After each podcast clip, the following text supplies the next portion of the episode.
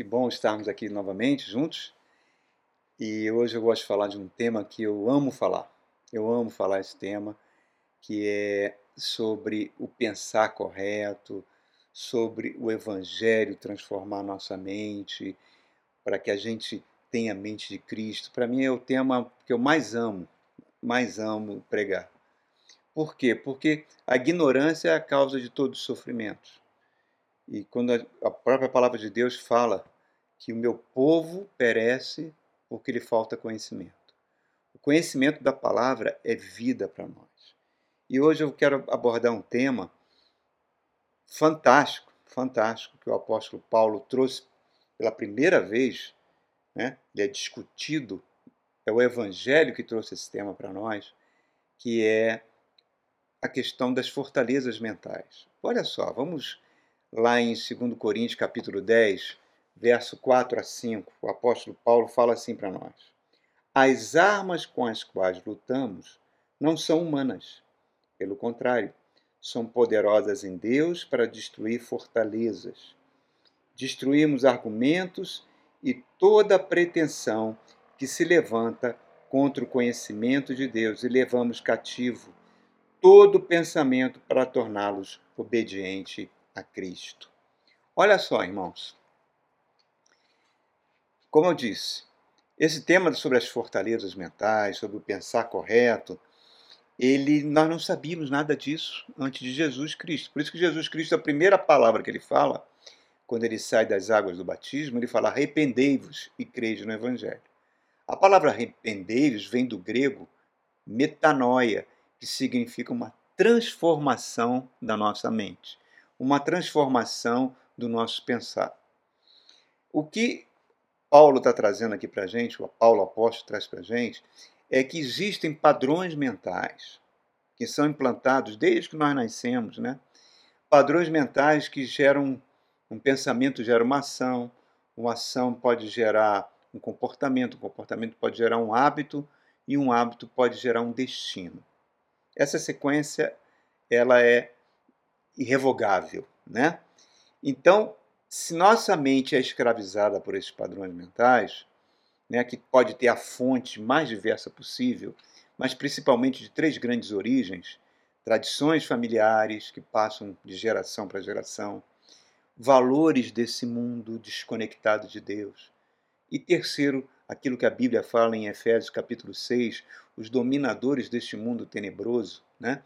espíritos que lançam setas inflamadas nas mentes das pessoas, gerando pensamentos que vão trazer verdadeiros bloqueios mentais. E você usar critérios humanos para compreender a verdade de Deus, compreender a vida, é muito complicado e quase impossível. Eu diria até que é impossível. Então, essas fortalezas mentais, esses padrões mentais que escravizam, eles são verdadeiras bombas relógios, né? que podem é, se repetir na vida da pessoa em vários momentos, atravessam gerações. Pais alcoólatras, filhos alcoólatras. Pais violentos, filhos violentos.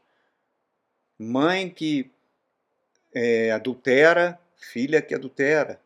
Casamentos que eram estáveis, completamente estáveis, é, com amor, com lar, de repente, depois de muitos anos de casado, o homem abandona o lar para uma aventura amorosa. Aí você verifica que o pai daquele homem que abandonou também teve o mesmo comportamento no passado. Pessoas que, que têm a tendência a serem pessoas que vivem se endividando, vivem pedindo dinheiro emprestado para os outros, vivem é, criando problemas financeiros, e vão ver que na família já há uma tradição disso. Tendências depressivas, tendências suicidas, comportamento que se repetem, né? Comportamento que geram atritos na família, geram atritos no, na igreja, geram atritos no ambiente de trabalho. Comportamentos que fazem valorizar mágoas e ofensas. Comportamento que faz a gente muitas vezes resistir, obedecer a Deus em várias áreas a, a questão da submissão ao marido, a questão do marido amar a esposa, é, comportamento que, que faz desobedecer a Deus nas finanças, nos relacionamentos, que alimenta o medo, que alimenta baixa autoestima, que gera ciúme excessivo, incredulidade, inveja, tudo isso, irmãos, vão provocando distúrbios na personalidade. E gera uma convicção própria, que muitas vezes a pessoa tem aquilo como estilo de vida e bloqueia a vontade de Deus em nós. Então, isso a gente tudo pode botar nesse grande pacotão chamado fortalezas mentais. Que fala-se muito sobre batalha espiritual, mas a verdadeira batalha espiritual acontece na mente do ser humano. É ali, desde o Éden, é ali, desde o Éden, que os espíritos malignos tentam escravizar o ser humano, trabalhando na mente humana. Foi assim que eles fizeram que o primeiro casal se desconectasse de Deus. Deus virou uma ideia abstrata, não mais uma pessoa. E ao longo dos séculos, mentiras são mescladas com meias verdades, filosofias, ideologias, tudo isso vai surgindo. Uma, uma vontade deturpada, uma mente desconectada de Deus. E é com essa mente desconectada de Deus que muitas vezes as pessoas tentam enfrentar os problemas da vida. Provérbios capítulo 12 diz que o caminho do homem pode parecer bom, mas muitas vezes é um caminho de morte. Então, esses padrões mentais que Paulo, o apóstolo Paulo está chamando de fortalezas, né? Ele tanto está presente numa pessoa incrédula quanto no próprio crente.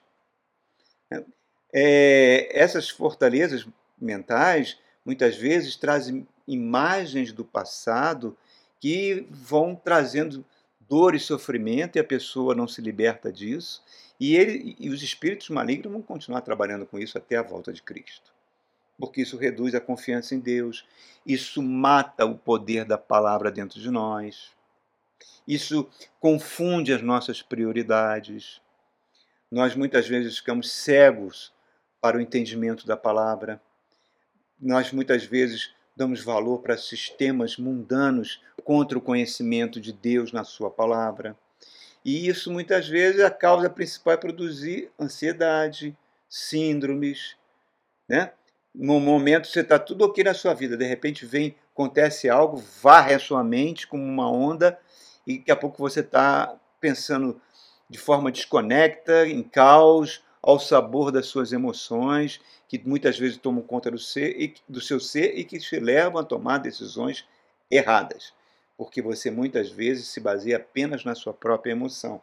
Quantas moças sabem que aquele namoro vai. Estou dando um exemplo só, mas tem vários. Que aquele namoro não vai dar certo, vai trazer sofrimento, mas as suas emoções a escravizam. E ela avança nesse relacionamento e envelhece nesse relacionamento e recebe sofrimentos e dores. A minha mente, irmãos, ela precisa ter um agir espiritual. É isso que a Bíblia chama a mente de Cristo. É uma Bíblia, é, é uma, perdão, é uma mente que tem que aprender a entrar no descanso da fé. Ter a vida abundante que Jesus Cristo conquistou, tirar os nossos olhos das circunstâncias e focar os nossos olhos em Deus e descansar. É aquela passagem maravilhosa, linda que exemplifica isso. Os discípulos estão num barco, atravessando o mar da Galileia, uma grande tempestade de madrugada se levanta, o barco começa a entrar água dentro do barco, ameaçando sossobrar o barco, escuridão completa, de repente aparece um vulto luminoso andando sobre as águas, eles pensam que é um fantasma, e era o Cristo andando sobre as águas. E aí Pedro fala: Senhor, se és tu, manda que eu vá ao seu encontro andando sobre as águas. E Jesus fala: Vem, Pedro. Pedro pula nas águas e vai andando sobre as águas, irmãos. Só teve dois homens que andaram sobre as águas: o Cristo e o apóstolo Pedro. Ele, quando ele começa a andar, ele, ele olha para o lado e vê o vento forte, olha para o outro lado, vê o mar encapelado, a sua mente começa a trabalhar, então aquela fé que ele estava na palavra do Cristo, aquele olhar que estava direto para o Cristo se desvia para olhar a circunstância, ele afunda. E Jesus o toma pela mão e fala: Homem de pequena fé. É este princípio de olhar as circunstâncias que muitas vezes faz que a nossa mente seja travada, travada verdadeiras fortalezas e que não experimente a vida de Deus. Jesus conta isso de forma maravilhosa, maravilhosa. E corroborando o que o apóstolo Paulo está falando, quando ele diz que as nossas armas não são humanas. Eu não tenho como enfrentar essas fortalezas mentais utilizando armas e ciências humanas, seja ela qual for. Mas, pastor, a psicologia não, não estuda a natureza humana? Sim, é, e é benéfica em vários aspectos. Mas ela tem limitações. Limitações que a palavra de Deus não tem. Porque é a palavra que faz separação entre alma e espírito. A palavra é chamada na Bíblia de espada do Espírito Santo, em Efésios capítulo 6. Por isso que Jesus conta aquela parábola linda que está em Mateus 13, do semeador. Que a palavra, o semeador saiu a semear, o semeador, ele explica, sou eu. A semente é a palavra de Deus e os campos são as mentes humanas. E ele fala: uma caiu à beira do caminho e veio a ave do céu e a tomou. E ele explica: pessoas que ouvem a palavra, mas não entendem. Não entendem. E ele fala: vem o maligno, ele usa essa expressão, o maligno rouba a palavra no coração daquela pessoa. E é a palavra é que produz fé, irmãos. Não é oração, não é jejum. É a palavra. É a palavra de Deus que produz fé. Porque a fé vem pelo ouvir a palavra. Romanos capítulo 10. Então, queridos, é fundamental que eu transforme a minha mente sabendo que as armas não são humanas. Aí o segundo tipo de mente que Jesus fala é o solo pedregoso, de pedras, não tem ra... a semente cai, mas não tem raiz. Aí vem o calor, né? E esse calor mata a semente. Ele fala isso pessoas que ouvem a palavra, mas quando vem uma tribulação, uma perseguição, ele se escandaliza e abandona aquilo que poderia salvá-lo.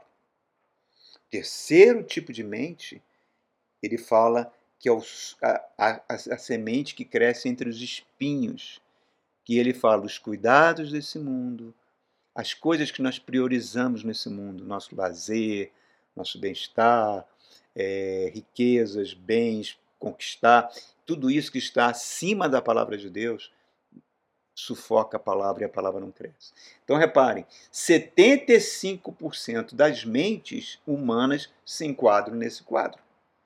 E ele fala: o último solo, quer dizer, o quarto tipo de solo, é, aquele, é aquela mente que ouve a palavra, e a palavra entra, e a palavra produz vida, e aquela vida gera multiplicação. Eu espero que a gente se enquadre nesses 25%. Pessoas que são transformadas pela palavra. Por isso que o apóstolo Paulo fala em Romanos 12, verso 2, ele fala: Não vos conformeis com esse mundo. Quer dizer, não assuma a forma dos valores desse mundo, mas transformai-vos pela revelação da palavra de Deus, para que você possa transformar sua mente e experimentar qual seja a boa, perfeita e agradável vontade de Deus para as suas vidas. É, irmãos. Eu só tenho uma maneira de transformar minha mente, é pela palavra. Jesus mesmo falou. É o solo fértil. A palavra é algo espiritual. Isso que você tá, nós estamos falando aqui, pregando a palavra, é um princípio e é um poder espiritual. Jesus falou: As minhas palavras são espírito e vida. E a palavra é a pessoa do Cristo, é o Verbo que se fez carne. A palavra é o que tem o poder de transformação. Aí no verso 4, quando o, o, o apóstolo Paulo está falando que que as nossas armas não são carnais, somente pela palavra de Deus eu posso desconstruir as fortalezas que estão na minha mente. Eu argumento, mas aí ele fala sobre sofismas, sobre filosofias, que a gente, para destruir isso, o que é isso? Argumentos que se levantam contra a palavra de Deus. Eu tenho que levar meu pensamento cativo à crítica, que significa diariamente, diariamente fazer uma reflexão interior, irmão falar com Jesus, colocar diante de Jesus as nossas dificuldades mentais e pedir que ele lance entendimento. O Espírito vai transformando isso, é uma transformação diária, para que a gente dependa de Jesus. Desarmar esses gatilhos das fortalezas mentais. É Salmo 139 que diz: Senhor, sonda-me, vê se há em mim algum caminho mau e me levam para o caminho da vida. E isso vai tirando o peso das ansiedades, dos medos, das inseguranças, e você passa a descansar pela fé. Você passa a receber poder contra as ondas de ansiedade que se abatem sobre nós. Você tem que ter muito cuidado com o que você ouve, com o que você divulga. Principalmente esse ano, que é um ano complicado, um ano de eleições, onde muitas mentiras vão estar sendo divulgadas, espalhadas pelas redes sociais. Que a gente fique neutro com relação a isso, irmão. Que o teu olhar esteja no Cristo, no Evangelho. Ali em Romanos 8, 6, fala o seguinte: que o pendor da natureza carnal é contra o pendor do espírito. E o pendor na natureza carnal leva para a morte, e o pendor para o espírito traz vida e paz. O meu justo viverá pela fé quatro vezes, e a fé passa pela confiança e a entrega que eu tenho na palavra de Deus, eu recebo poder. Olha que verso lindo o apóstolo Paulo fala em Romanos capítulo 15, que coisa fantástica. Romanos 15, verso 13. Ele fala assim: Que o Deus da esperança os encha de toda alegria e paz ao confiarem nele, para que vocês transbordem de esperança pelo poder do Espírito Santo. Olha que palavras. Primeiro, fala da natureza de Deus. A natureza do nosso Deus é uma natureza de esperança. Eu espero no meu Senhor. Né? Bem-aventurados aqueles que esperam em Deus, que confiam no Pai. Então, esse, esse verso resume a natureza de Deus. Esperança de dias melhores. A Bíblia diz em Hebreus que a esperança é a âncora da alma. É? Aí o que, que acontece? Quando você tem essa confiança, você recebe alegria e paz, que são as coisas que a humanidade busca há séculos, desde que se desconectou de Deus, e não pelo contrário, a gente só está vendo a iniquidade crescer. Nós só estamos vendo coisas que a gente achava abomináveis há 40, 30 anos atrás e estão se tornando normais hoje em dia. Coisas que a gente não imaginava que a humanidade faria de forma tão explícita se tornaram normais hoje em dia. E não há nenhum político que vá mudar isso, porque isso é uma marcha de decaimento dos valores humanos, aquilo que Jesus falou, a multiplicação da iniquidade. O amor esfriaria nos corações humanos. Então, quando eu recebo essa paz, essa alegria, isso gera poder. Eu enfrento, irmãos, qualquer coisa com isso. Filosofias, religiões, ideologias prometem isso, sonham com isso, mas não oferecem isso. E quando surgem acontecimentos imprevisíveis, as pessoas ficam sem chão, tentam controlar esses acontecimentos, que é pura perda de tempo, né? gera estresse, gera caos. E quando você está sintonizado em Deus, confiante na palavra de Deus, reserva um tempo para ouvir a Deus, certo? Essa oração do apóstolo Paulo aqui que ele está fazendo, eu oro para que o Deus da esperança te dê paz e alegria. Ele está orando para a igreja de Roma, mas está orando para a gente hoje. E ele escolhe a palavra certinha: Deus de esperança, a natureza de Deus. Reparem que ele não está pedindo para Deus retirar a causa do sofrimento da igreja. A igreja poderia estar sendo perseguida e foi. Pouco tempo depois, Nero irá matar grande parte da igreja em Roma, de forma bárbara. Paulo não está pedindo para que a perseguição que Deus tire o problema. Não, porque não adianta. Primeiro que Deus tirasse aquele problema ali naquele momento, e as pessoas, teoricamente, ah, ficassem aliviadas, surgiriam outros problemas, que a gente vive num ambiente de sofrimento. Aí as pessoas não teriam a força necessária para enfrentar acontecimentos desagradáveis. Por quê? Porque a sua mente está paralisada.